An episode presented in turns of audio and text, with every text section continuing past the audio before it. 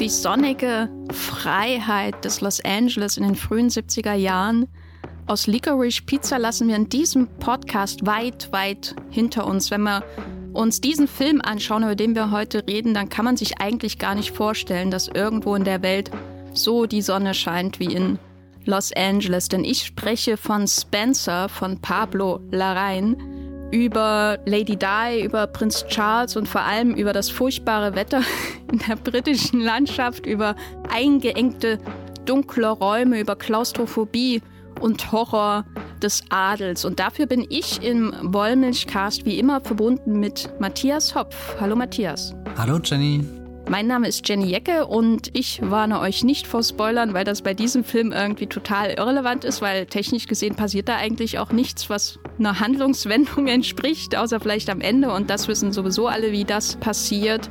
Deswegen viel Spaß mit diesem Podcast über Spencer mit Kristen Stewart.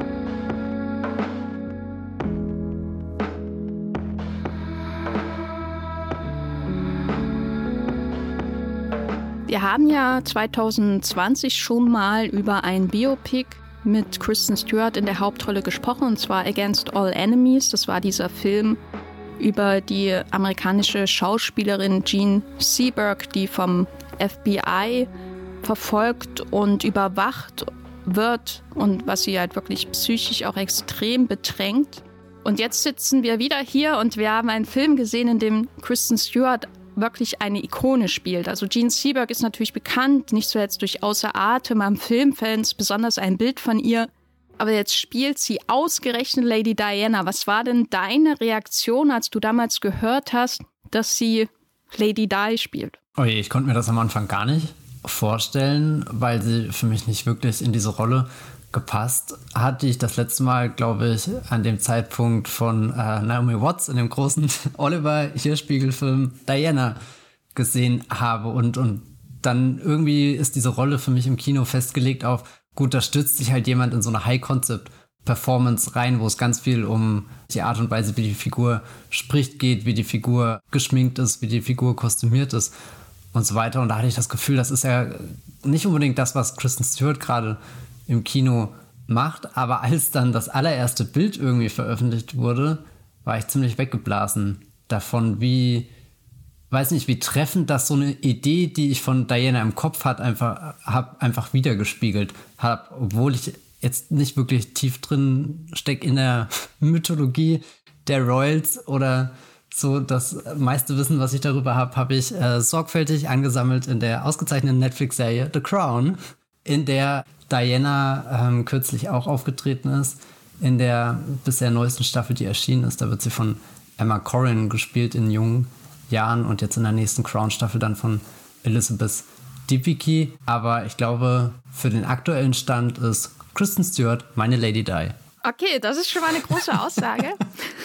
ich weiß nicht, ob ich da unterschreiben kann, weil ich sagen muss, dass Lady Di obwohl ich ganz und gar kein Royal-Fan oder irgendwas, kein Royal-Watcher bin oder irgendwas in dieser Form, ist für mich äh, sie so eine Figur der, ja, muss man ja auch sagen, Popkulturgeschichte, aber vor allem natürlich auch der Zeitgeschichte, die eigentlich nicht vorstellbar ist für mich in einem Biopic. Also andere Namen, die ich da nennen würde, wären zum Beispiel Marilyn Monroe oder Elvis Presley. So, das sind Menschen, von denen Andy Warhol Bilder gemacht hat, aber vor allem, die irgendwie so einen ikonischen Status haben. Ich kenne gefühlt jeden Winkel ihrer Gesichtszüge, einfach weil ich über Jahre medial mit ihren Gesichtern zugekleistert wurde. Man könnte auch sagen, um sie jetzt auch mal in dieser Riege von Persönlichkeiten zu nennen, Angela Merkel, äh, könnte ich mir ehrlich gesagt auch nicht vorstellen. Ich habe ja einen Film gesehen, wo sie gespielt wurde, so einen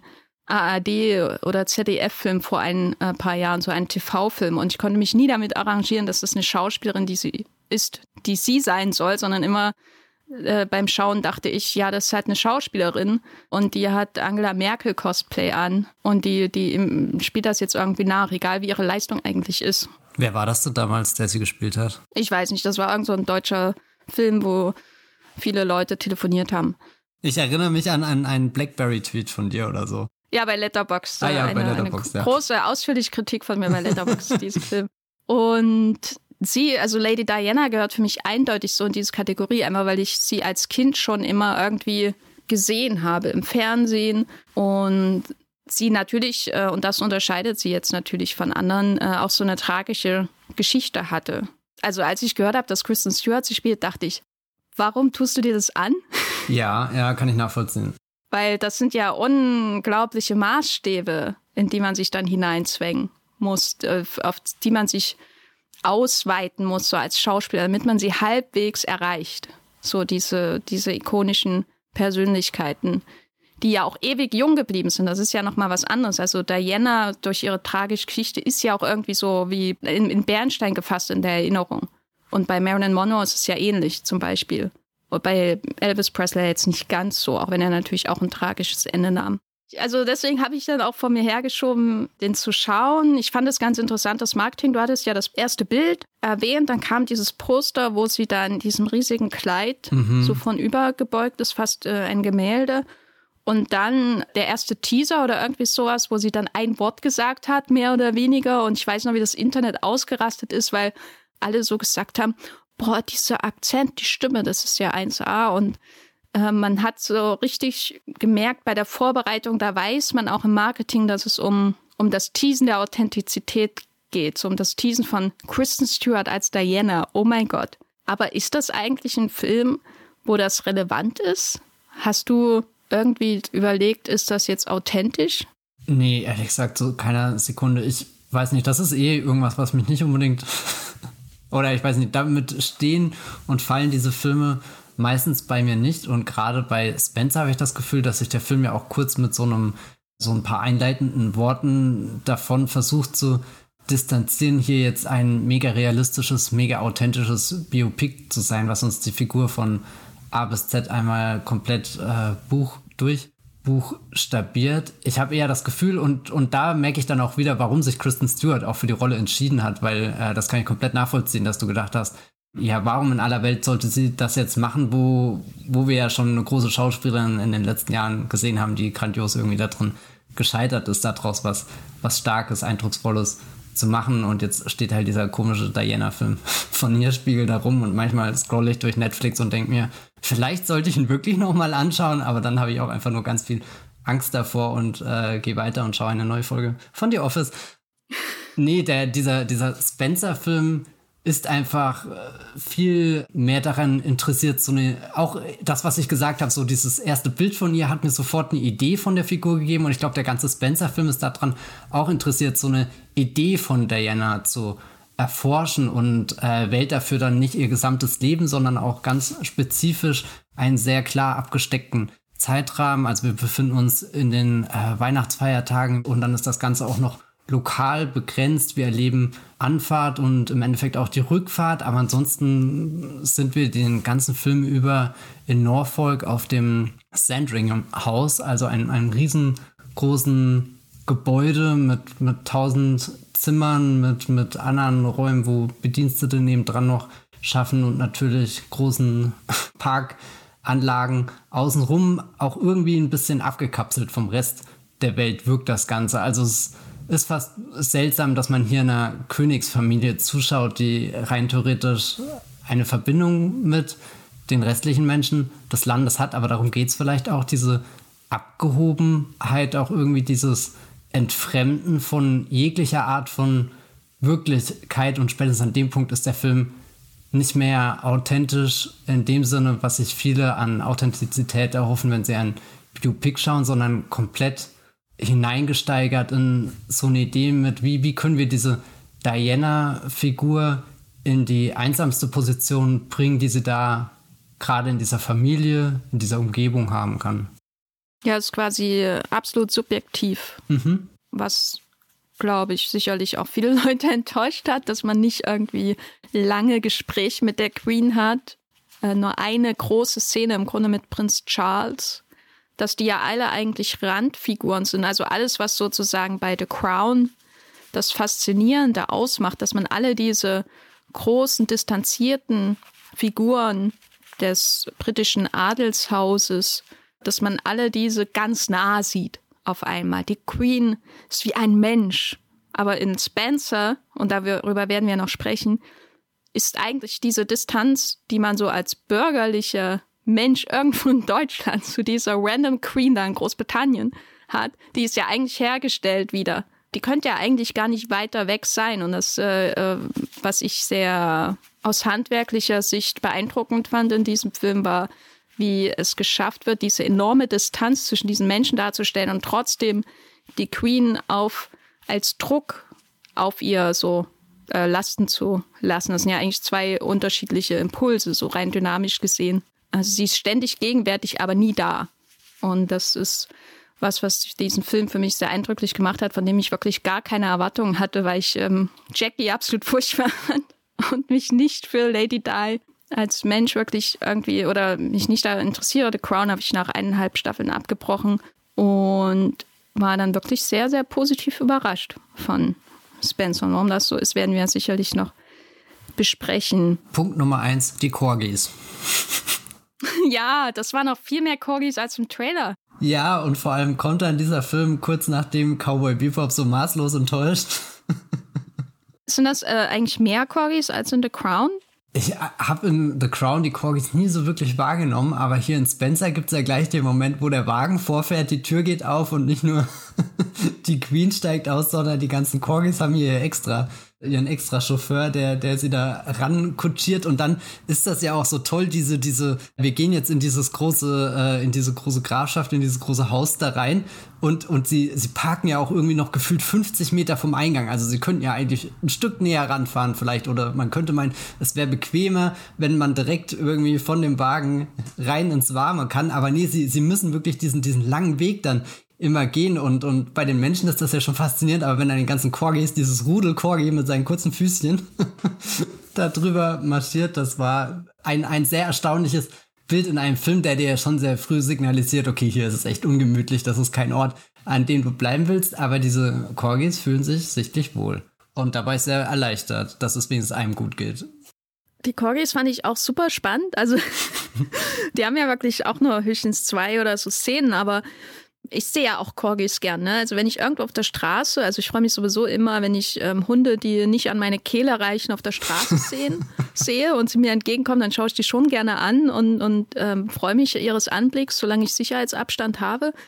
Aber Corgi, bei Corgis ist das immer ganz besonders so, weil die so, so, ja, die sind halt schon ein bisschen seltsam in ihrer Physiognomie, weil die so, so, so lang sind und so klein und irgendwie wie, naja, ist ja kein Hunde-Podcast hier, aber ich habe mir, als die da aus dem Auto gesprungen kommen, da dachte ich, oh, Corgis, das ist ja bizarr. Und dann habe ich aber länger drüber nachgedacht, jetzt auch äh, nach diesem Film, dass es eigentlich auch so ein, ein, ein weiteres Horrorelement irgendwie auch ist, dieses Films. Es ist halt süß und so. Und das ist auch so ein starker Kontrast zu dieser enorm strengen Frau, die diesen Corgis immer vorangeht und äh, mit ihnen mehr spricht als mit ihrer Schwiegertochter. Und es gibt einen so das Gefühl, das ist die Hausherrin, weil die darf solche Hunde als einzige da durch die, durch dieses uralte Gemäuer führen und die dürfen da lang trabbeln, wie sie lustig sind. Habe ich das Gefühl, es muss auch irgendwo natürlich einen Corgi-Raum geben, ne, den wir leider nicht sehen, wo absolutes Chaos wahrscheinlich herrscht. So stelle ich es mir zumindest vor. Aber das ist so dieses Gefühl, was dadurch verstärkt wird, ne, wenn diese Hunde da sich da mehr zu Hause fühlen als du bei deiner eigenen Schwiegermutter. Du bist da irgendwie drittklassig oder irgendwie weniger wert. Und das ist das, was dieses Corgi-Bild für mich auch verstärkt. Je länger ich darüber nachgedacht habe, dass die Corgis auch irgendwie gruselig sind.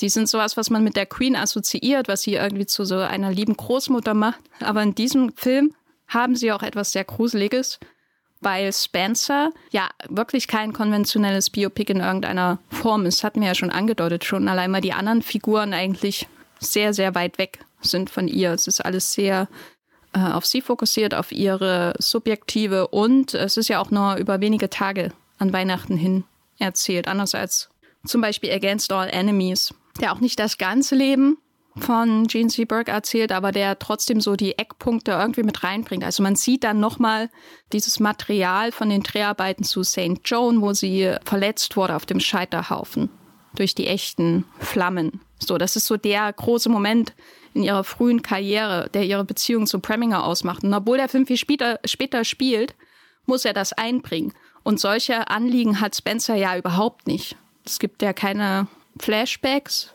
es, es gibt Geister mhm. in einem Horrorfilm. Da ist Kristen Stewart auch schon wieder in ihrem Personal Shopper-Element mit drin.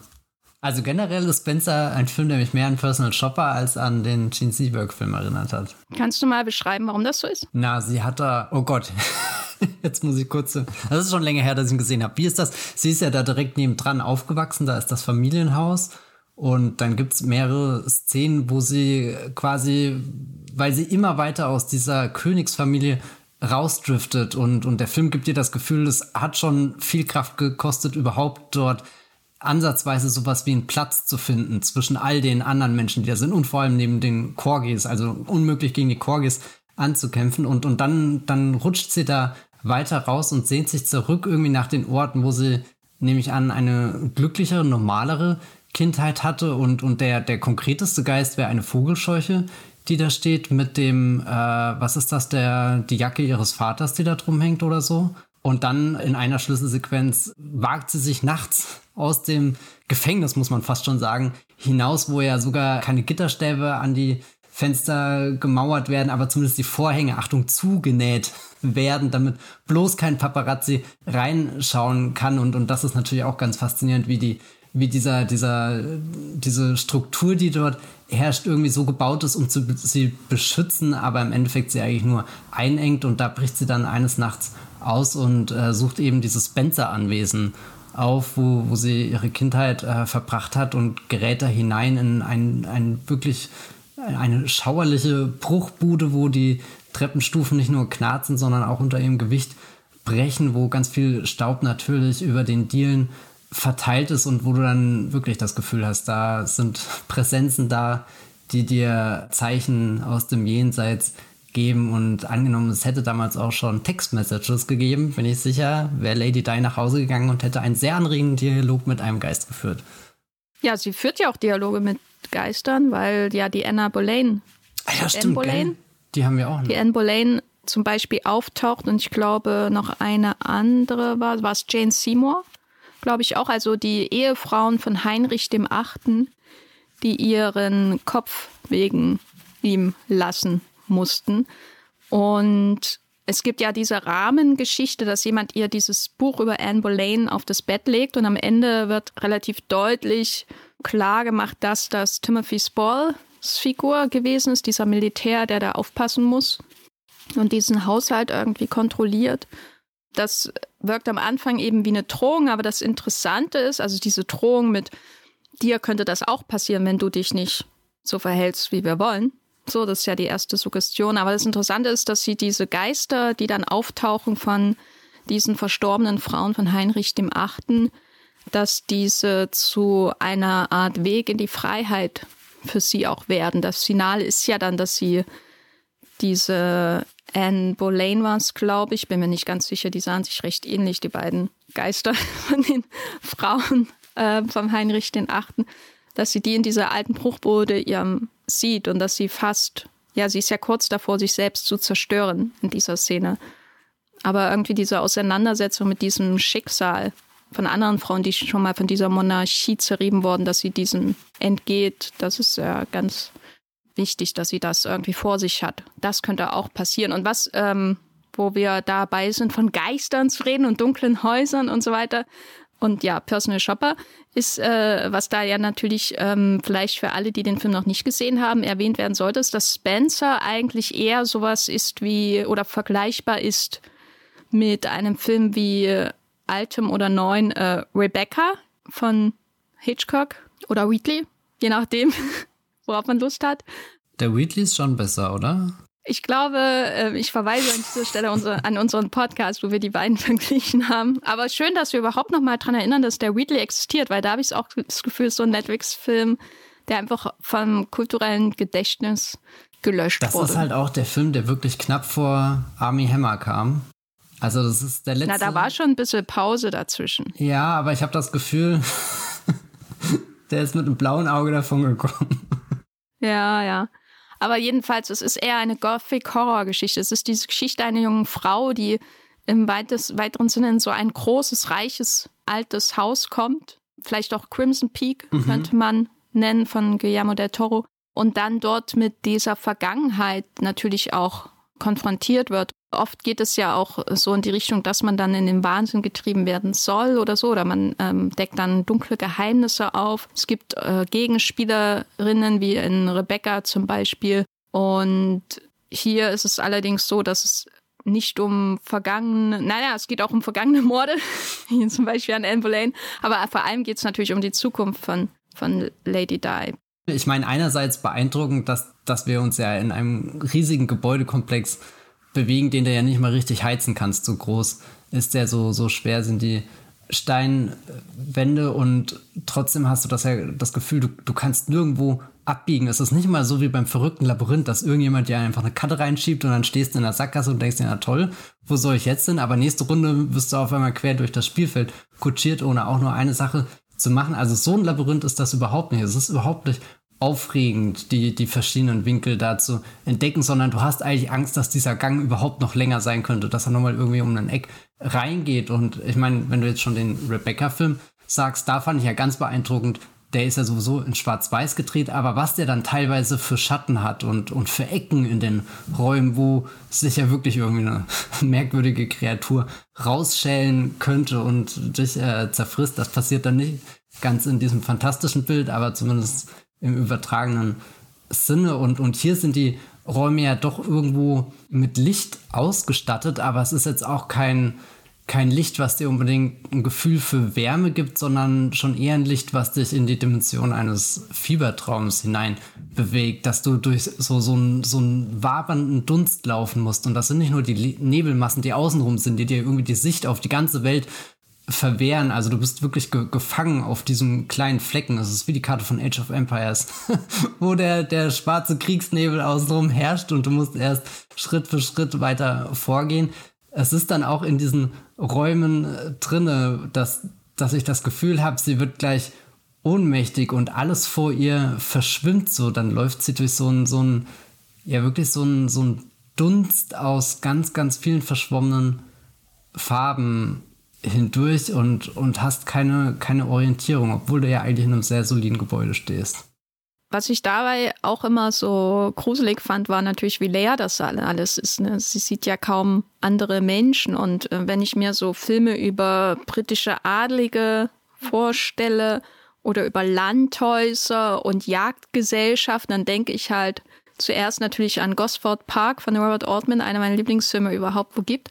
Aber auch zum Beispiel an sowas wie die, die Spielregel von Jean Renoir, mhm. äh, wo es ja auch eine große, berühmte, ikonische Jagdszene gibt. Und das ist immer, sind immer Filme, wo man so dieses Upstairs, Downstairs hat. Man hat oben die, die adligen Leute, die reichen Leute, die so miteinander irgendwie intrigieren und, und plappern und aber das alles so in so einem sehr ja überstilisierten Ton natürlich ihrem Stand gemäß tun und dann hat man unten die Leute, die eigentlich dasselbe machen, aber viel vulgärer natürlich und und freier auch und manchmal clashen diese beiden Welten. Und dann entsteht ein Mord und Stephen Fry kommt und muss den lösen und er schafft es nicht, weil er dumm ist.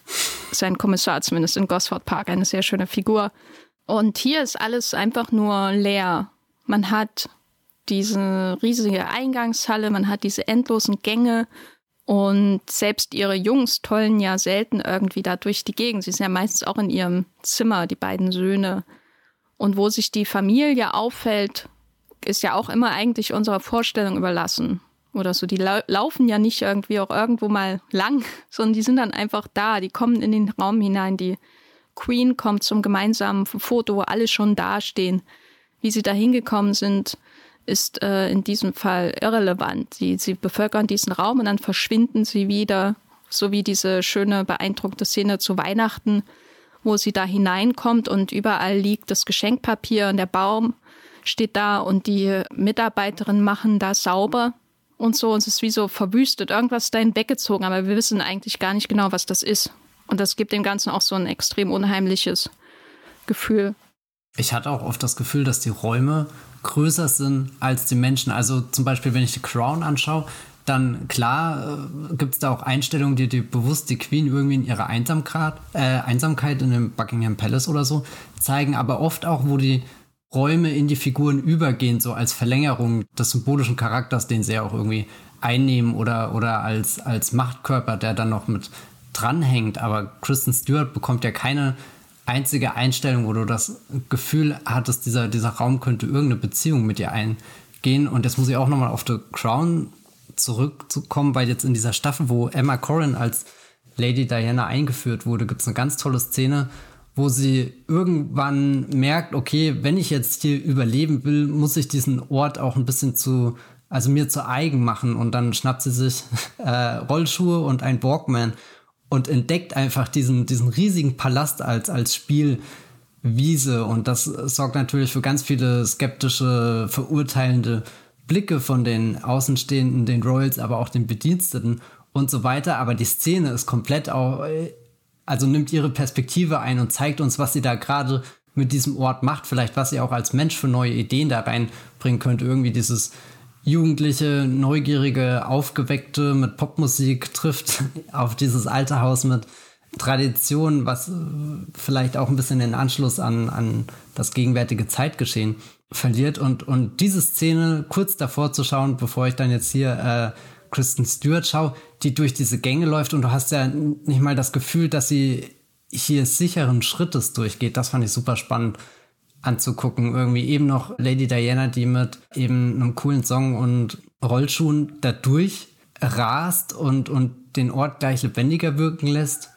Und jetzt hier, wie sie, wie sie einfach nur noch eingeschüchtert ist von all dem, was da auf sie runterblickt. Also sowohl die, die Balken und die Türbögen als auch die, die ganzen Menschen. Das wird ja auch verstärkt durch die Etablierung dieses Raums in den sie da später durch, mit ihrem Porsche hineingefahren kommt, als ein Raum, der militärisch organisiert ist. Also der Film beginnt ja damit, dass die Küche da aufgesucht wird, erstmal von Soldaten, die da so militärische Kisten mitbringt. Man denkt, da ist da jetzt eine MG drin. Warum bringen die die in einen oder, oder irgendwelche anderen äh, Granaten oder so? Warum kommen die damit jetzt eigentlich in die Küche hinein? Und die stehen da alle davor und machen es auf. Und das sind die leckersten Essensingredienzen drin, die man sich so vorstellen kann. Und gleichzeitig durch die Hüllen vergeht einem aber auch schnell natürlich der Appetit. Dann gehen sie hinaus und dann kommen die Mitarbeitenden der Küche hinein, angeführt von Sean Harris, der seine Kollegen in der Küche auch anspricht wie ein, ein militärischer Vorgesetzter.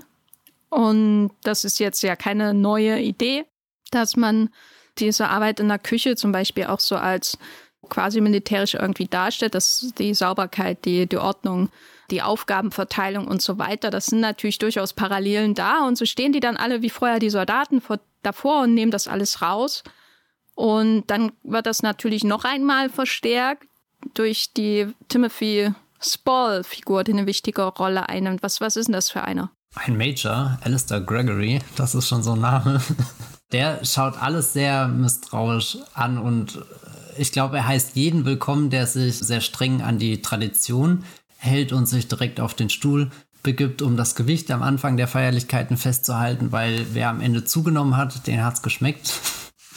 wer nicht, der, ja, keine Ahnung, wird für immer und ewig des Königshauses verbannt. Also eine sehr bizarre Tradition, die aber auch ganz steif durchgezogen wird. Irgendwie, es gibt nicht wirklich Ausnahmen und, und Timothy Spall ist der, der größte Pendant auf dem Hof, aber das natürlich auch nur zum Besten von Lady Diana. Also man könnte ihm ja gar keine Arglist unterstellen, selbst wenn er ihr mitten in der Nacht in einem riesengroßen Kühlschrank aufwartet, da würden ja eigentlich alle Alarmglocken läuten. Also eine größere Red Flag gibt es nicht als, als Wurmschwanz, der sich langsam heranschleicht, um ein Opfer für den dunklen Lord zu erbringen. Aber er, er genießt da auch so eine Autorität und, und mit seinen, seinen urteilenden Blicken und den, den Positionen, in denen er dasteht. Also merkst du ja, er ist derjenige, der hier dieses Regelwerk in- und auswendig kennt und mitunter habe ich fast das Gefühl, er würde sich sogar über die Queen stellen, wenn die Queen auch nur ansatzweise den ein Anzeichen von sich gibt, dass sie jetzt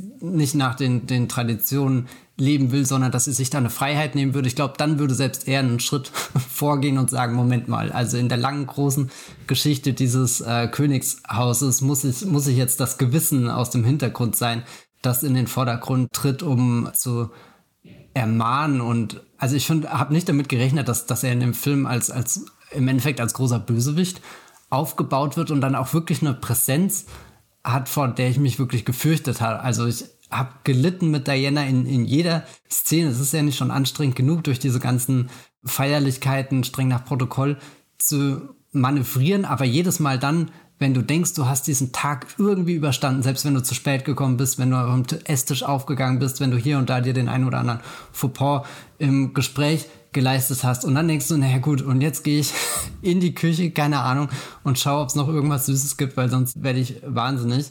Und dann lauert der da schon, dann, dann wartet der, weil der auch weiß, dass das der Ort ist, an den du gehst. Also wirklich eine super unheimliche Figur.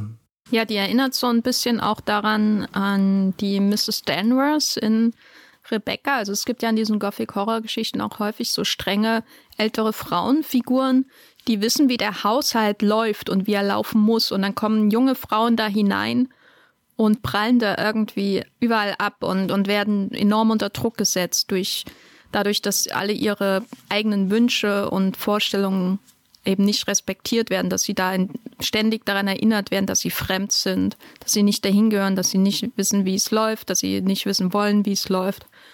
Und daran hat mich die Timothy Spall Figur erinnert. Und wo du das Essen erwähnst, ist natürlich auch wichtig zu sagen, dass die Essstörung von ihr eine sehr große Rolle in diesem Film spielt und da auch dieses Militärische hinein spielt, in, um diesen Horror zu vergrößern, weil ich muss ja sagen, ich liebe ja Essen in Filmen, ne? deswegen schaue ich auch gern Hongkong-Filme, weil da ständig in sich hinein gemampft wird und es sieht immer so toll aus und ich bin immer so neidisch. Auch äh, Filme von Hong Sang-soo zum Beispiel, naja, die trinken auch noch viel, aber sie essen auch.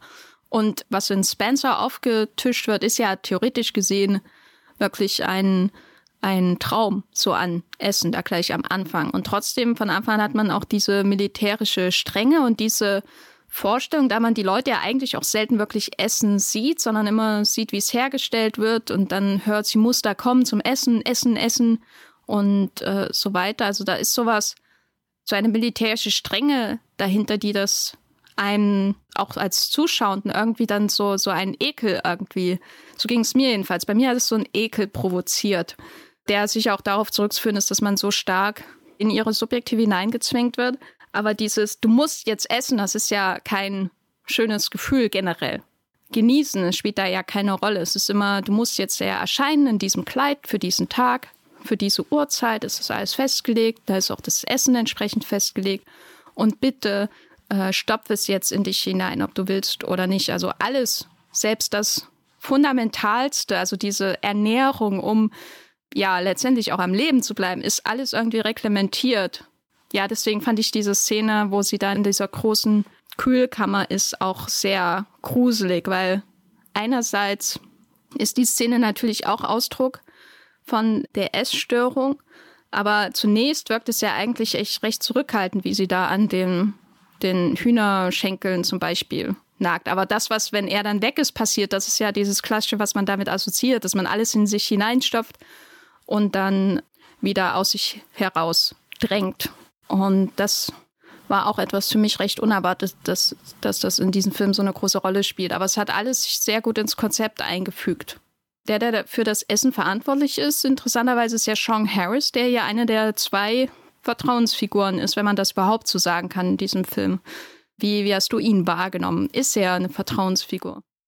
Hatte ich schon das Gefühl oder zumindest eine Ansprechfigur und dass es so traurig ist, klingt in ihrer Welt unglaublich viel, weil das hat sie sonst, also nicht mal im Endeffekt äh, Charles, Prinz Charles kann sie zugehen und mal irgendwie reden oder über irgendwas reden, was nicht fest eingeplant ist in den Tag, wo sie in einem bestimmten Kleid zu einer bestimmten Zeit an einem bestimmten Ort erscheinen muss und die bestimmte vorgegebene Anzahl an Gängen in sich hinein befördert irgendwie oder auch nicht. Da, da finde ich das faszinierend, dass, also A, die Besetzung von Sean Harris, der ja, ich glaube, in den letzten Jahren mir am meisten als Bösewicht in Mission Impossible in Erinnerung geblieben ist und, und das gar nicht, weil sein, sein, weil er da so einen super fiesen Masterplan hat, sondern einfach, weil es Szenen gibt, wo Christopher McQuarrie ihn reden lässt und er hat ja einfach, wenn er, wenn er will, die unheimlichste Stimme auf dem Planeten und äh, letztes Jahr The Green Knight, da, da hat er auch eine kleinere Rolle und, und hat einen, einen größeren Monolog, wo du auch denkst, Hilfe, was versteckt sich alles hinter dieser Stimme? Also eine, eine schöne äh, Besetzung gegen die Erwartungen, mit denen ich in den Film reingegangen ist, dass dann er jemand ist, der zumindest ein Stück weit Wärme und Geborgenheit reinbringt, so sehr das möglich ist. Also er ist natürlich immer noch in diesem strengen Rahmen, irgendwie dieses Militärische, mit dem die Küche und das Essen eingeführt wird, verschwindet ja nie komplett. Auch wenn irgendwie diese schwarzen Koffer aus dem Film wieder rausgetragen werden und du irgendwie siehst, eigentlich könnte das super lecker sein, was sie dazu bereiten, habe ich das Gefühl, da ist immer noch was sehr, sehr Mechanisches und was sehr nach dem Protokoll. Und selbst die Sean Harris-Figur kann da nicht ganz ausbrechen, aber sie ist zumindest schon so lange in dem Spiel drinne, dass sie weiß, es sind gewisse Dinge möglich, die ein bisschen gedehnt werden können oder anders ausgelegt werden können. Und vielleicht kann man hier ganz kurz in die andere Richtung schauen, um irgendwie so eine Fluchtmöglichkeit zu eröffnen. Und ich habe diese Momente als sehr emotional wahrgenommen, eben weil alles andere auf so einem großen Druck basiert in dem Film. Also ich, ich fand ihn teilweise auch unangenehm zu schauen, aber jetzt nicht, dass das wirklich negativ ist, sondern ich glaube, da, da erfüllt der füllt die Inszenierung oder alles weitere genau das, was, was beabsichtigt war. Also ich glaube, so einer der, der Höhepunkte ist eine andere Essszene, wo, wo sie da dann im großen, festlich geschmückten Saal sitzen und Diana schafft es einfach nicht mal, die, die, die Suppe irgendwie zu essen. Also da habe ich mich fast auch übergeben. irgendwie vor, vor innerer Anspannung, vor, vor, vor Mit den dieser, Perlen. Ja, ja, die, diese, diese, diese ausgestellte Strenge, die da in dem Moment existiert. Also das war nicht leicht anzuschauen irgendwie. Da, da hatte ich eine richtige Stresssituation im Kino und dann, dann kommst du zu Sean Harris, der dich ja auch ein bisschen rausholt aus diesen riesengroßen Hallen, die leer und einsam sind und richtig ungemütlich, nicht wirklich warm. Und, und wenn er da ist, hast du auch das Gefühl, er ist eine Art menschliches Schutzschild gegen die unterkühlten Blicke von Timothy Spall. Er, er, er gibt ihr ein, ein bisschen die Möglichkeit, da, da auszubrechen halt auch nicht komplett und ich glaube, das ist auch irgendwie so, ein, so die Krux von den, den beiden Vertrauenspersonen, die sie hat. Die andere ist ja hier die Sally Hawkins Figur, die sogar große Teile aus dem Film rausfällt und, und wo ja der, einer der großen Gedanken der Figur ist mit, was davon ist eigentlich wirklich echt, was ist, wenn sich doch irgendwie alle gegen sie verbündet haben und sie sich eigentlich diesen letzten Hoffnungsschimmer von, das bin ich selbst, da, da, da existiert irgendwas, was nicht diktiert ist, was ist, wenn selbst das verschwindet? Ja, und es gibt ja hinreichend Andeutungen, dass die Sally Hawkins Figur auch das, was sie ihr vorwirft, getan hat. Ne? Sie schweicht der Frage ja komplett auf hm. in dieser Dialogszene. Es gibt ja so, so ähm, fünf, sechs große Dialogszenen. Ich weiß nicht, ob man den mit der Queen als irgendwie groß bezeichnen kann, aber sie hat halt ein großes Gespräch mit John Harris Figur, ein großes mit Timothy Spall, ein großes mit Charles. Das sind drei. Ein großes mit ihren Söhnen, wo sie ähm, dieses Militärspiel machen. Ja, ja. Was natürlich auch wieder offensichtlich dem Konzept des Films entspricht. Dann hat sie ein großes am Ende mit Sally Hawkins und irgendwas war noch, oder ich habe mich verzählt, ich bin nicht gut in Mathe. Naja, aber das sind so die großen, sag ich mal, Eckpfeiler dieses Films. Und dazwischen ist aber Kristen Stewart vor allem allein. Und was für mich diese Szene da an diesem Tisch mit dieser Erbsensuppe oder was auch immer das war, dieser grünen Suppe. Ich nehme an, es war nicht nur Erbsensuppe, oder? Weil das sind doch, das sind da Adlige, die essen doch keine Erbsensuppe. Ja, aber die hatte so, keine Ahnung, cremig irgendwie. Ja, ne? Irgendwie so was Grünes. Naja. Und also ich hätte mir schon gewünscht, dass sie davon einfach mal einen Löffel isst dann wärst du einer der Enabler der, der ja, oh monarchistischen Gott. Diktatoren gewesen. Siehst du, in welche Rolle mich der Film drängt? ähm, na, ist doch mal. Nein, das geht nicht.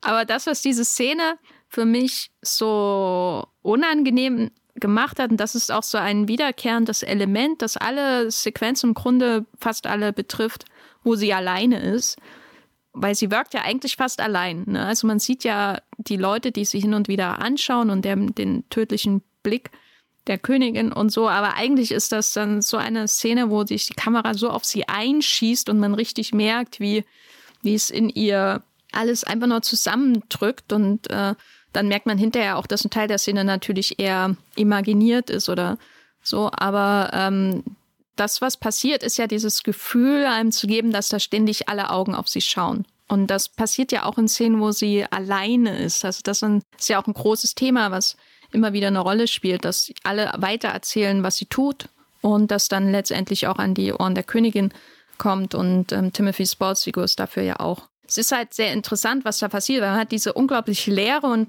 diese, diese Räume, in denen sie sich oft aufhält, allein mit irgendwelchen Kleidern oder höchstens mit einer weiteren Untergebenen zum Beispiel.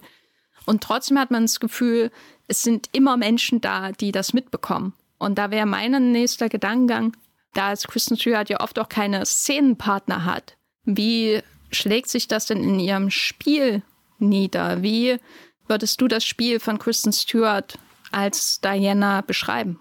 Also schon sehr viel, wo sie mit so einem Blick in die Kamera starrt, als würde jeden Augenblick irgendwas aus ihr ausbrechen wollen, was sie ganz äh, versteinert versucht zu unterdrücken. Und ich glaube, vieles von dem, mit dem sie ausgestattet wird, also die Kostüme, die ja im Film selbst in großem Aufwand angezogen werden, wo viel drüber geredet wird, dass sowohl äh, Schutzwall für sie ist, als auch irgendwie so ein Korsett, was sie einschnürt. Also ich war, war mir nie sicher, ähm, ob das ihr gerade irgendwo einen Raum zum Atmen gibt oder im Endeffekt nicht, weil, weil ja selbst irgendwie mit so einer unsichtbaren Gefahr gearbeitet wird, die, wie die ganzen Paparazzis, die angeblich irgendwo da draußen schon lauern, obwohl wir diesen, diesen Ort auch eher als einen Ort kennenlernen, der, der so abgelegen ist, dass man ihn nicht findet, sondern ewig durch die Landschaft gurkt und, und dann, weiß nicht, auf einer verwunschenen Insel irgendwann ankommt. Was ich aber am beeindruckendsten an all dem fand, wie, wie Kristen Stewart das gespielt hat, dass ich wirklich zu keiner Sekunde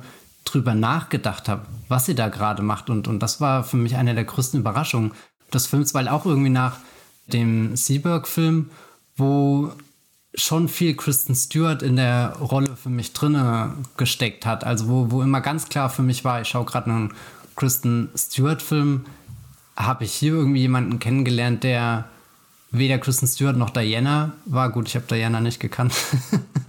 Aber jetzt auch nicht unbedingt das, was ich davon erwartet habe, sondern so eine völlig eigene Figur. Im Endeffekt irgendwie das Final Girl in einem Horrorfilm. Und habe hab nie drüber nachgedacht, was sie da gerade eigentlich genau macht. Und, und das ist eigentlich auch so der Moment, wo ich gemerkt habe, ich, ich finde, das ist dann vermutlich eine ihrer besten Leistungen, wenn ich da so überhaupt keinen, keine Ahnung, nicht im Kino sitze und im Kopf die ganze Zeit durchspule. Okay, Kristen Stewart spielt jetzt Lady Diana, die ich davor schon da und da gesehen habe und die schon von denen und den Schauspielern gespielt wurde, sondern einfach so, so eine völlig eigene Präsenz interessant ist das, weil äh, äh, mir ging es komplett anders. Ja, ja, jetzt bin ich gespannt, erzähl mal. Also, ich bin natürlich auch mit so einer gewissen Neugier reingegangen, weil ich eine gewisse Vorstellung davon habe, wie Kristen Stewart spielt und die mag ich sehr. Darüber haben wir in dem Against All Enemies Podcast ja gesprochen. Und deswegen war ich gespannt, wie geht sie mit einer Rolle um, wo es augenscheinlich so die klassische Herangehensweise für einen Schauspieler wäre, dass man imitiert, dass man sich mit Stimmen, mit ähm, Akzenten oder Dialekten äh, in dem Fall beschäftigt, dass man ähm, Haltungen, Mimik und so weiter analysiert und, und durchdenkt und äh, adaptiert im Grunde, weil man muss ja über Diana sagen, dass es da auch ähm, viele Interviews gibt, zahlreiche Videos, wie sie gefilmt wurde bei alltäglichen Tätigkeiten und so, weil sie war ja das Objekt der Begierde der Paparazzi, äh, ähm, spätestens mit der Hochzeit mit dem Thronfolger von in Großbritannien. Und deswegen war ich gespannt, weil das war was, was ich glaube, sie in dieser Form noch nie spielen musste. Selbst Gene Seberg ist ja eher eine, jemand, den wir dadurch kennen, dass sie andere Menschen gespielt hat und nicht durch sie selbst. Gene Seberg in Interviews. Deswegen war ich sehr, sehr gespannt, wie sie damit umgeht weil ich finde es sehr langweilig, wenn Menschen an, einfach nur imitieren und dann denkt man, oh, das ist aber technisch gesehen brillant oder so. Und hatte auch so ein paar Bedenken. Und dann war ich total einfach nur irritiert erstmal. Ich dachte, oh je, ähm, was wird das denn?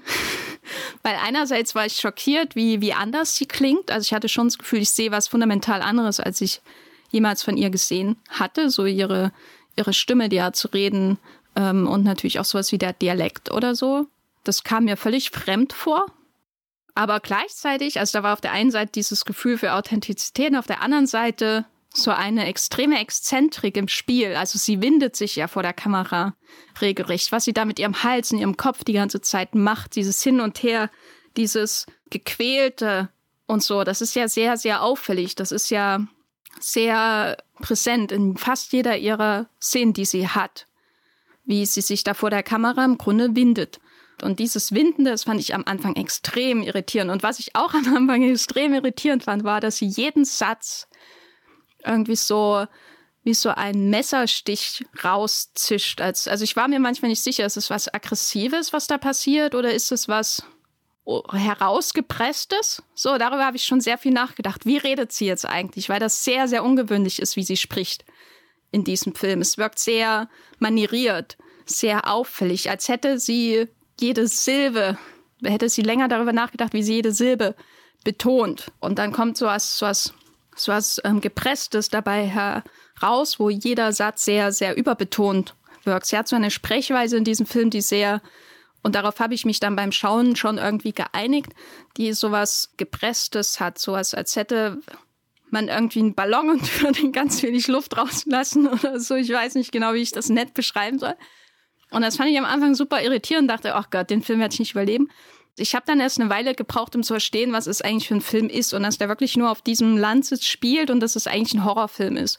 Und in diesem Kontext, wenn man bedenkt, dass sie da von diesen im Grunde Geistern der gemarterten Frauen der Monarchie umgeben ist, dass jeder Raum Geschichte hat, selbst wenn es nicht da wirklich passiert ist, aber durch dieses durch diese Monarchie an sich, in die sie da hineingerät, da ist der ja ein Riesenbatzen Geschichte, den der, der einfach mitgeschleift wird und auch in diesen Räumen dann irgendwie präsent ist, obwohl es vielleicht woanders passiert ist, da hat es für mich dann viel mehr Sinn ergeben, dass sie sich da durch diese dicke Luft begibt, als würde man ihr die ganze Zeit zuschauen, wie sie versucht, nicht zu ertrinken. Also so hat es dann letztendlich auf mich mhm. gewirkt. Dass das, deswegen ist das Spiel so, so manieriert, deswegen ist alles so übertrieben, äh, überbetont weil das wirkt schon sehr künstlich bisweilen.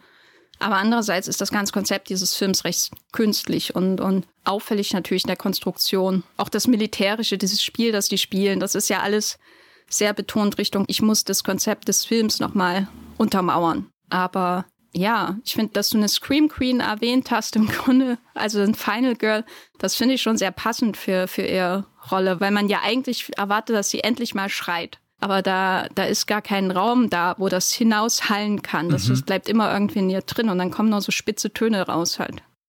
Und die größte Angst ist, sie überwindet sich zu schreien, hat einen Schrei, der wirklich aus tiefsten Innersten rauskommt. Wirklich so, keine Ahnung, eine Minute lang vollkommen schreit, dann ist Stille, dann fährt die Kamera so einen halben Schwenk zurück, zeigt mehr im Raum und dann steht da Timothy Spoll. Na, haben wir es jetzt? oh, und dann würde ich, glaube ich, einfach nur zerbrechen. Und weil, also ich fand gerade super äh, spannend, was du alles erzählt hast über die Art und Weise, wie sie spricht. Und ich habe mir auch überlegt, als ich drinnen saß und sie das Reden anfängt, hat mir die, die, diese Art und Weise, die Betonung auch schon das Gefühl gegeben, dass sie sehr lange hier schon an dieser Königsfamilie irgendwie scheitert oder nagt oder sowas. Also dass dass die, diese Unschlüssigkeit ist, ist in ihrer Stimme eine Arroganz, ist das Resignation oder ist das die absolute Unsicherheit mit, egal was ich in den letzten paar Jahren gesagt habe, es ist ja wirklich nichts gut genug für euch. Also so kann ich überhaupt noch was Richtiges hier sagen, selbst wenn ich mich an, an, an alle, alle Regeln halte, die irgendwie aufgestellt sind. Und ich hatte immer noch das Gefühl, irgendwo tief in ihrem Innern, also ich meine, der Film ist ja schon sehr subjektiv, aber er, er, setzt uns dann doch nicht direkt in den Körper von Kristen Stewart rein. Aber ich glaube, hinter jedem dieser Sätze, die sie sagt, liegt ein unglaublich Zittern, eigentlich vermutlich schon Beben in ihrem, ihrem Körper, in ihrem Kopf oder so.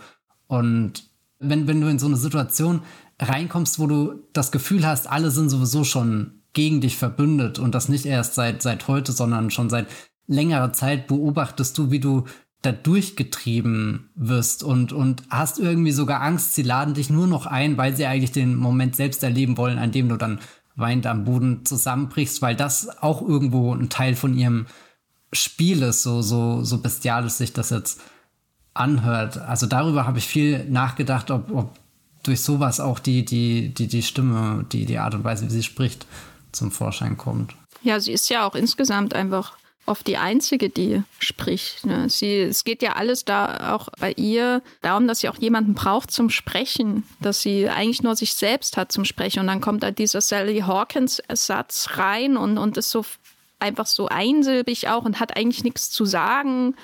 Und das ist ja dann auch interessant, dass jemand jemanden hat, der, der unbedingt einfach nur jemanden haben will, mit dem er sich ganz natürlich austauschen kann.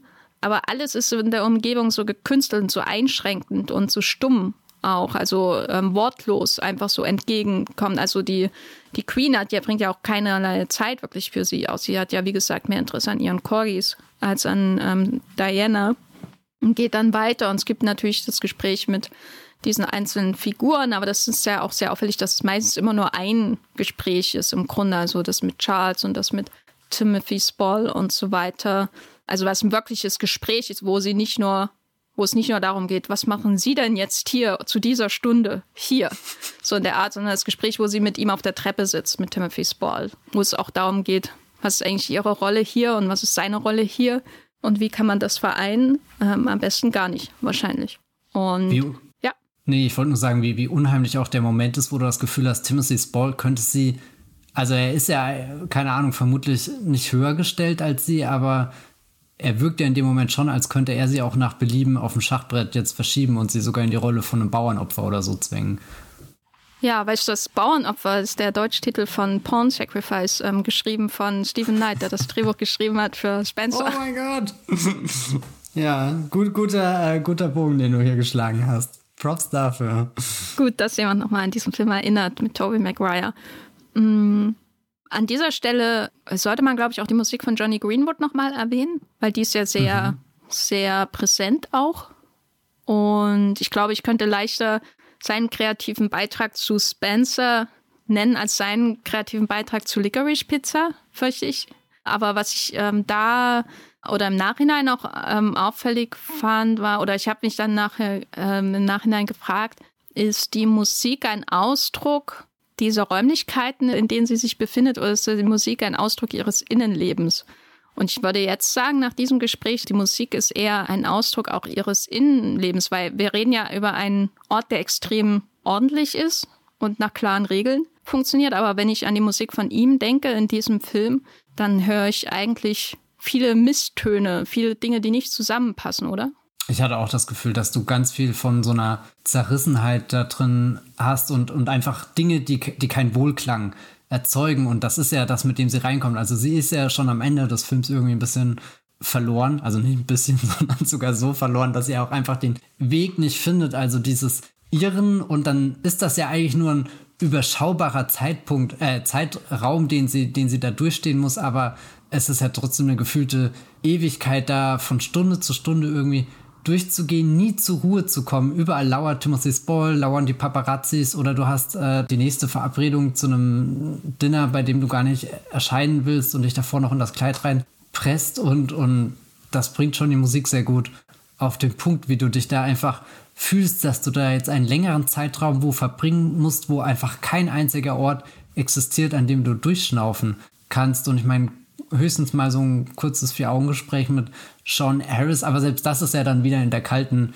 Militärsküche, wo gerade nicht unbedingt gekocht wird, sondern ja, weiß nicht, wo halt auch nur Sean Harris ist und der kann halt wirklich nicht alle Wunden in diesem Moment heilen. Ist natürlich jetzt auch wirklich schön, dass wir irgendwie so diesen Johnny Greenwood-Übergang von letzter Woche haben. Ich meine, er hat nicht viel Musik geschrieben für den Licorice Pizza, aber das eine tolle Stück auf dem Soundtrack bringt dir dieses Valley-Gefühl rüber, über das wir letzte Woche geredet haben. Also eigentlich ist das entspannt dort und auch ein bisschen verträumt, vielleicht ein bisschen planlos. Und jetzt hier Greenwood zu hören, wo, ja, ich weiß nicht, alles auf den, auf so ein, so ein unbehagliches Gefühl. Also Komfort will er auf keinen Fall erzeugen und da finde ich, schließt auch Spencer sehr schön an den äh, anderen Film hier an, Jackie. Da war ja äh, hier Mika Levy hat da komponiert und, und der, der, der arbeitet, glaube ich, sogar noch eine Spur mehr mit den Dissonanzen, weil, wenn ich mich da richtig dran erinnere, habe ich jetzt auch schon ewig nicht mehr gesehen und gehört, also Film und Soundtrack, gibt es da so, so das Hauptthema, kriegst du wirklich immer diesen Bruch mit, also dass der wirklich so, so einen dissonanten Wechsel in dem Hauptthema hat, dass die, die Tonspur irgendwie von einem Ton runter oder hoch geht auf was anderes, wo du einfach nur merkst, da versucht jemand gerade was zusammenzustecken und es geht eigentlich nicht irgendwie gut, sondern, sondern aber es ist natürlich beabsichtigt, dass du, dass du dich da fühlst, als, als rollen sich gleich die, weiß nicht, Fingernägel irgendwie hoch, als, als müsstest du kurz über die Arme streichen, um noch zu fühlen, dass dein Körper irgendwie noch im Ganzen ist oder, oder ist er gerade mit diesem, diesem Sprung in der Musik selbst äh, ein Stück zerbrochen, zersprungen?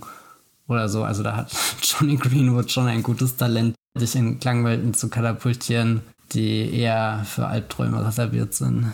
Ja, Jackie, da musste ich auch öfter drüber nachdenken. Muss ich den jetzt nochmal gucken? Weil ich mochte ich den schon sehr überhaupt nicht. Neugierig nochmal auf Jackie geworden, jetzt ah. nach dem Spencer. Weil da hatte ich schon das Gefühl, dass die Performance von Natalie Portman in dem Film so in jeder Hinsicht fehlkalkuliert war. Äh, schwer zu sagen. Ich habe auch eher Probleme mit Natalie Portman als Schauspielerin als mit Kristen Stewart, weil ich finde schon, wenn man sich mal die Filmografie von Kristen Stewart anschaut, dann hat sie jetzt schon langsam so eine Art ähm, ja, Rolle, die, zu der sie sich hingezogen fühlt, offenbar. Ich weiß es nicht, aber da entsteht für mich schon so eine Art Trilogie von Rollen, wo es um das Gefühl geht, beobachtet äh, und überwacht zu werden. Also das Spencer? ist Spencer, das ist drei ähm, Engel Seaberg. für Charlie. Achso.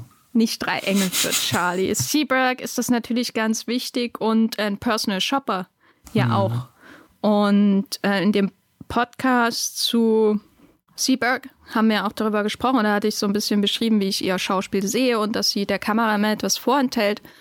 Und das ist mir noch gerade aufgefallen, dass wir da vielleicht dran anschließen sollten oder sich dran anschließen sollte an den Gedankengang aus dem Seaberg Podcast, weil ich schon denke, dass das Spencer sich da als ähm, dritter Teil dieser Trilogie, vielleicht kommt da noch mehr, ich weiß nicht, ob Panic Room da wirklich hineinpasst, aber dass Spencer oder Billy Lynn's Long Half Halftime Walk dass Spencer diese, diese Idee weiterentwickelt, weil das geschieht, was ich vorhin mit diesen allgegenwärtigen Augen irgendwie bezeichnet habe. Also da hast du ja nicht irgendwie Jack O'Connell, der sie heimlich überwacht, was für eine doofe Figur das war, eieiei, in Seaburg, sondern da hast du den ständig auch im Geiste präsenten Timothy Spall und all die Ohren äh, und Augen, die, die ähm, jeden ihrer Schritte weitererzählen. Und schauspielerisch, äh, wie gesagt, führt das dann dazu zu einem Versteckspiel, vielleicht auch in gewisser Weise mit der Kamera, aber nicht so extrem wie ein Personal Shopper, sondern eher so, da ist, hier ist richtig was Schmerzhaftes, was passiert mit ihr, unterstützt von dieser Musik von Johnny Greenwood. Und ähm, ja, wollte ich nur ähm, anbringen, irgendwie, dass da für mich schon eine Evolution in diesem Rollentypus ist, den sie sich jetzt schon dreimal mindestens ausgewählt hat der mir im Schauspiel vielleicht auch entgegenkommt. Ja, finde ich super spannend, was sie da macht. Crimes of the Future hört sie ja auch schon an, als könnte da perfekt dran anschließen. Ja, vielleicht ist sie deswegen auch genau die Schauspielikone für, für das Social Media Zeitalter. Sie macht jetzt zwar nicht so Filme über Social Media in dem Sinne, aber während man sich übertrieben ausgedrückt ähm, selbst überwacht und das mit der Welt teilt, ähm, sein Verhalten, spielt sie als solche Rollen, wo es darum geht, doch noch ähm, den letzten Rest irgendwie für sich zu behalten und mit mhm. niemanden zu teilen und daraus dann ein großes Geheimnis und viel Spannung in, in Geisterfilmen zu ziehen. Und das war in Personal Shopper ja ähm, sehr schön umgesetzt und das ist natürlich auch in Spencer sehr schön umgesetzt, der ja auch ein Geisterfilm ist und in Seaburg nicht. Da muss ich aber jetzt sagen, hat sie wirklich die falsche Karriereentscheidung mit dem Dreiengel für Charlie Reboot gewählt. Sie hätte tatsächlich den nächsten Jason Bourne-Film machen sollen, weil das sind für mich auch so pure Überwachungsfilme, wo du wirklich im Film erlebst, wie Informationen irgendwie von einem echten Ort in den digitalen Ort übergehen und du ständig jemanden hast, der schon am Telefon hängt, ständig irgendeinen großen Konferenzraum, wo über Bildschirme geklärt wird, wo welcher Bewegungsablauf gerade stattfindet, welcher Agent sich von A nach B und so bewegt. Also das, äh, finde ich, nimmt auch irgendwie so pro Film noch ein bisschen zu und der Höhepunkt ist dann irgendwie der vierte Teil, wo das alles nur noch so ein großer, wirklich ein, ein Informationsrausch ist und, und das würde ja eigentlich gerade perfekt dazu passen, dass das Kristen Stewart dann, was auch immer, ein, ein, eine Legacy-Figur ist die, äh, oder beziehungsweise sie ist nicht die Legacy-Figur, aber eine Figur, die an das Legacy von, von Matt Damon da irgendwie anschließt, der ja auch ein bisschen rausbricht aus diesem ganzen Fluss, eben dadurch, dass ihm die entscheidenden Erinnerungen fehlen, dadurch, dass er sich in dieser ungewöhnlichen Situation wiederfindet, wo, wo er für sich erstmal feststellen muss, welche Information ist jetzt echt, welche wurde mir nur erzählt und wo, wo, wo ja alle anderen Informationen im Bruchteil von Sekunden verarbeiten und da, auf Basis dessen irgendwie folgenschwere Entscheidungen treffen. Also, oh Gott, ich bin gerade super angefixt von der Idee, sie in einem Born-Film zu sehen. Aber ich finde es gut, dass du über Born-Filme und den vierten Born-Teil und das Wort Legacy sprichst, aber ähm, unterschlägst, dass der auserwählte Erbe von Matt Damon ah. ein gewisser Jeremy Renner Renier. und nicht Kristen Stewart, was, glaube ich, Hollywood für mich auch zusammenfasst. Ja, ich muss halt sagen, in Jeremy Renners Bio äh, Filmografie habe ich jetzt noch keine Überwachungstrilogie entdeckt. Hm. Ja, ja. Aber warum ich das nochmal auch gesagt habe, ist, ist, ich könnte mir halt vorstellen, aber da müsste ich Jackie wahrscheinlich nochmal schauen, dass ich, dass ich ihre Performance, also ähm, Kristen Stewarts Performance in Spencer, dass die nicht losgelöst wirkt so für sich stehen. Das ist diese Performance oder so, sondern dass sie sich eigentlich sehr gut einfügt. Darum, da, äh, wenn man bedenkt, dass es darum geht, dass sich jemand nicht einfügt in seiner Umgebung. Und in Jackie, äh, da, das ist so ein Film, wo die Performance jeden Gedanken an die Umgebung irgendwie kaputt gemacht hat, weil nur die Performance noch da war. Und diese Mischung aus Imitation und übers Ziel hinausschießen in jeder Hinsicht. Das kam für mich alles nicht zusammen. Aber ich habe auch ehrlich gesagt keinen Bock, Jackie nochmal zu schauen. Also ich teile den Kaputtmachen-Gedanken nicht, aber ich teile sehr den Gedanken von Kristen Stewart spielt einerseits eine komplett isolierte Figur, aber geht perfekt in den Film über. Das ist schon sehr beeindruckend. Ja, deswegen wäre mein äh, Fazit auch. Es ist wahrscheinlich schade, dass sie keinen Oscar gewinnen wird. Also ich glaube, der Film ist kompliziert für die Academy. Das merkt man auch an den ähm, an den bisherigen Nominierungen von ja gängigen Preisen der Oscarsaison, die dann zu den Oscar-Nominierungen am kommenden Dienstag hinführen werden. Jetzt aus Sicht der Aufnahme des Aufnahmezeitpunkt dieses Podcasts. Und ich würde mich irgendwie freuen, wenn sie da für ihre schauspielerische Leistung mal so ausgezeichnet würde in, von so einem großen äh, Organismus wie der Academy of Motion Picture Arts and Sciences. Aber ich kann damit leben, wenn das nicht passiert. Ich freue mich, dass ich total überrascht wurde von diesem Film, an den ich keine Erwartung hatte und vor dem ich mich ein bisschen gefürchtet habe nach Jackie und dann doch äh, begeistert wurde äh, und ähm, freue mich auch auf den nächsten Karriereschritt von Kristen Stewart, der sicherlich hier im Podcast auch besprochen wird. Matthias, was, was ist dein Fazit zu, zu Spencer von Pablo Larraín?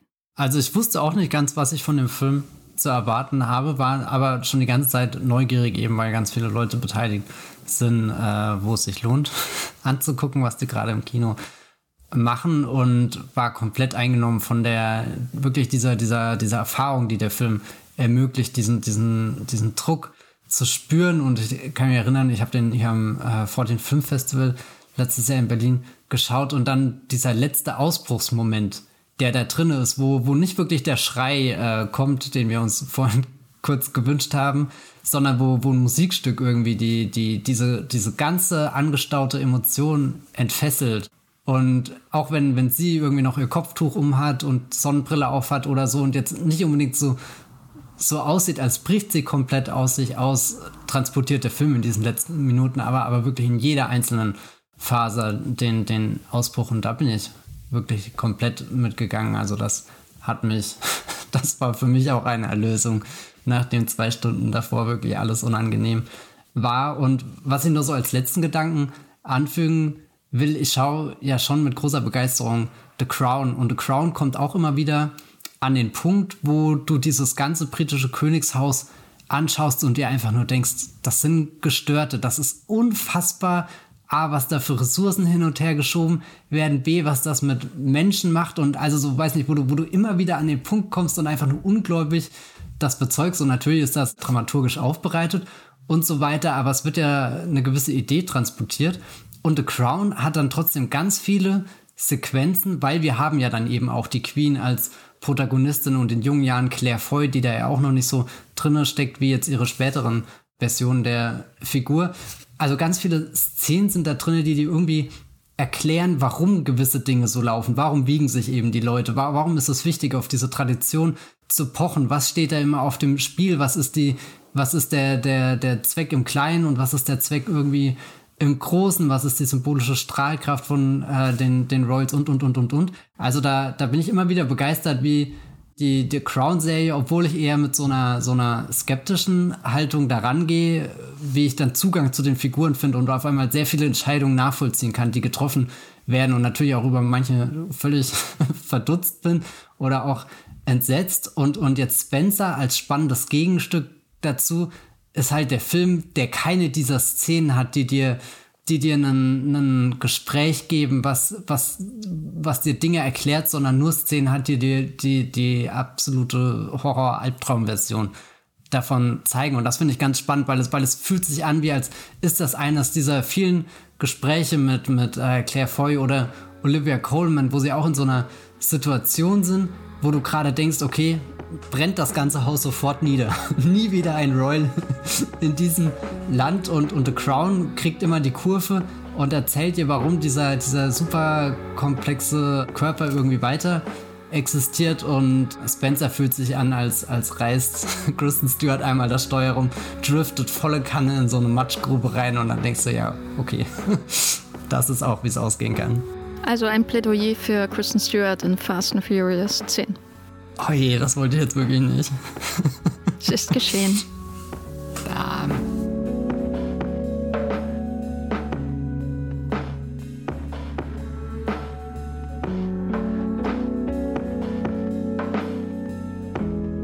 Ich glaube, an dieser Stelle muss ich auch nochmal äh, Claire Martin äh, outschauten.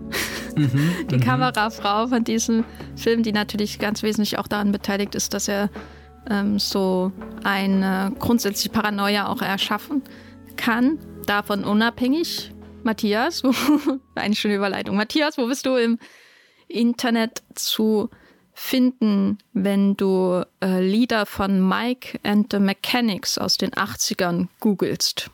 Das ist das einzige Lied, was ich von Mike and the Mechanics kenne. Ich bin auf Twitter als Bibelbrox mit 3e und auf meinem Blog das Film Feuilleton, wo ich auch schon über Spencer letztes Jahr direkt nach dem Festival, wo ich ihn gesehen habe, geschrieben habe. Und ansonsten könnt ihr Texte von mir auf Movieplot äh, lesen. Da habe ich mir unter anderem Gedanken gemacht, was Moonfall für das Genre des Katastrophenfilms und für Roland Emmerichs Karriere bedeutet.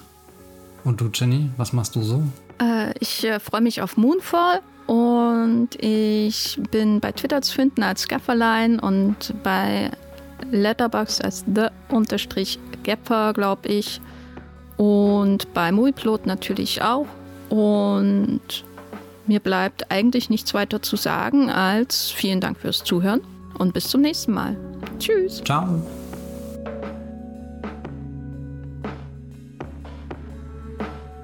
Der Wollmilchcast wird produziert von Matthias Hopf und Jenny Jeckel. Unser Intro und Outro stammt aus dem Song Slam Canto von Kai Engel. Ihr könnt den Podcast bei allen gängigen Apps abonnieren und wir freuen uns über Kommentare und Bewertungen bei iTunes.